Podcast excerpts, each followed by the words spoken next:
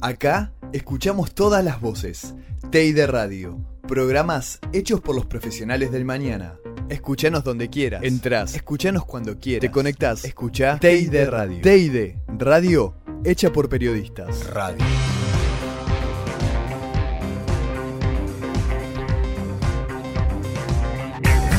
Para no perder ni medio segundo, ya saludamos a Gisela Dulco.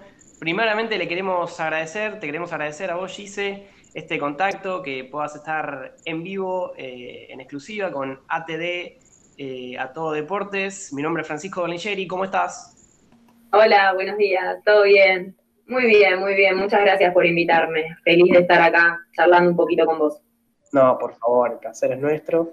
La idea es eh, recorrer un poco tu trayectoria dentro del mundo del tenis, hablar, ¿por qué no?, de actualidad también, si nos da el tiempo. Y qué mejor que empezar por tus inicios dentro del tenis. Tengo entendido que tu hermano tuvo algo que ver, que empezaste de muy joven. Eh, bueno, empecé a jugar cuando tenía siete años y sí, es verdad. Eh, empecé a jugar al tenis por seguir a mi hermano. Él, bueno, era jugador y yo lo acompañaba a entrenar. Eh, mientras él estaba jugando, yo estaba en una cancha de pádel al costado jugando con el frontón hasta que un día, bueno, un, entrenador me, invitó a participar y empecé a poquito. Y bueno, una vez que arranqué, ya después eh, no paré más, empecé con clases grupales, tipo escuelita de tenis, y después, eh, cuando vieron que, tenía el talento, que tenía chispa cuando era chiquitita, ya empecé con las clases particulares y bueno, ya empecé a jugar a full y mucho más metida.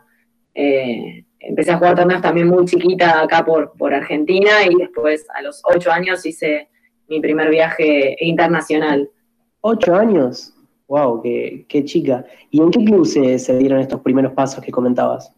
La Orqueta Tenis, en San Isidro. Ahí empecé a jugar. Eh, mi mamá trabajaba en el club, bueno, eh, mi primer entrenador también era de ahí, entonces, bueno, mi hermano entrenaba ahí. Eh, casi toda la infancia, digamos, de entre los siete y los diez años estuve ahí. Y este momento que vos marcabas, que se empezaron a dar cuenta que por ahí tenías esa chispa que sobresalía un poco de, las demás jugadoras, ¿en qué, en qué momento fue? ¿También por esta edad, a los 8, 9 años?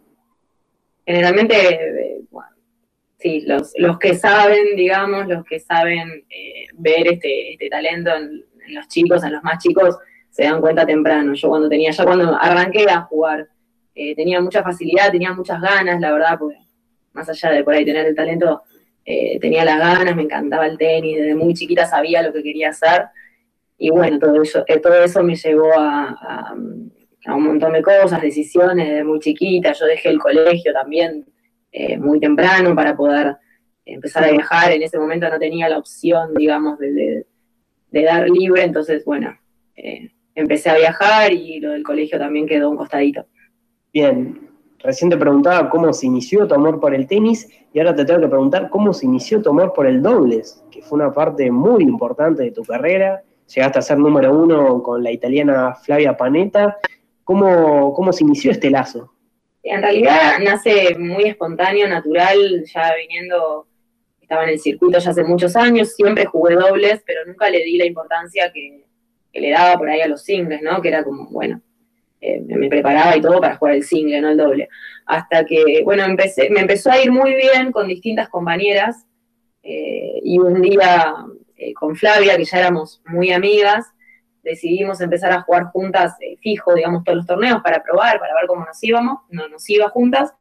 Y bueno, descubrimos que la verdad hicimos un equipo súper fuerte, empezamos a jugar muy bien, a ganar muchos partidos, torneos, y bueno, cumplimos eh, objetivos súper altos que nos pusimos, la verdad que, pero todo, todo se dio muy natural.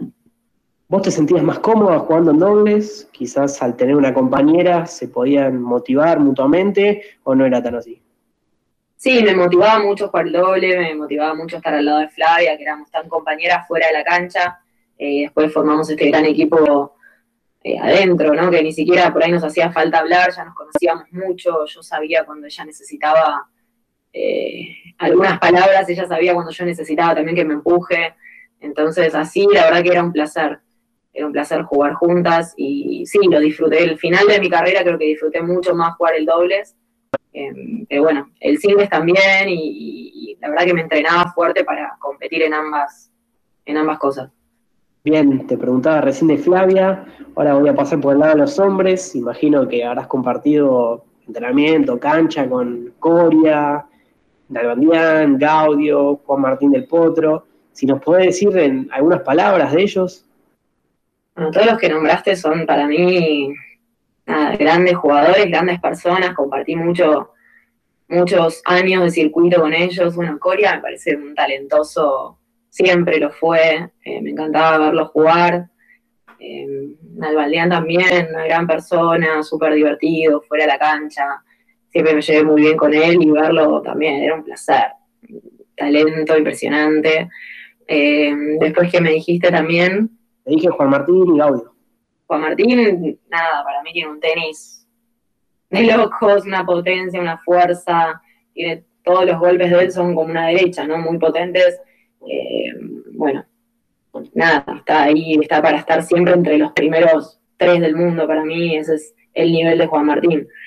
Em, la verdad que tenemos un tenis súper fuerte, siempre tuvimos, eh, por suerte ahora también, los chicos les está yendo muy bien, así que yo desde afuera hoy estoy disfrutando. No miro mucho tenis, para ser sincera, pero bueno, los partidos importantes, los torneos importantes, eh, por ahí sí estoy, estoy ahí atrás, pendiente de los resultados. Pese a que recién nos comentabas que no ves mucho partido de tenis, imagino que estarás saltando de lo que fue la épica de Nadia Podoroska, llegando a semifinal de Roland Garros desde Quali, preguntarte cómo la viste en el Gran Slam.